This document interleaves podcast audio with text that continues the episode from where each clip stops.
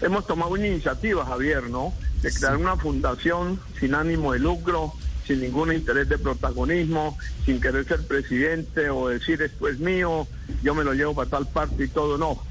Una fundación donde puede entrar el que sea con los igualdad de derechos y que puede aportar eh, su cuota normal para construir y ayudar a lo que es el proceso este tan complejo que acabas de describir del Cúcuta.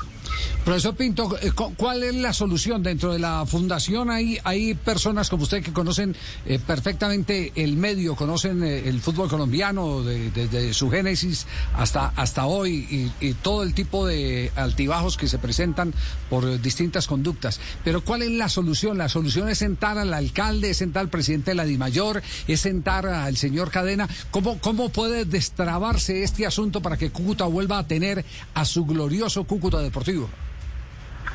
Bueno, por el momento, eh, dejar que el proceso de liquidación que ya fue autorizado por la superintendencia avance, ¿sí? Y tenga el derrotero que sea.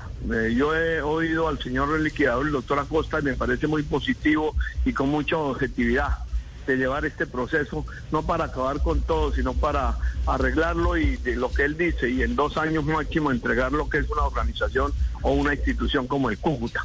Nuestra fundación es paralela, no tiene nada que ver con eso, pero sí quiere aportar y ayudar a solucionar el problema, tanto económico como organizativo en todos los sentidos. Entonces, estamos a la expectativa de lo que el liquidador promueva, desarrolle y lleve a cabo.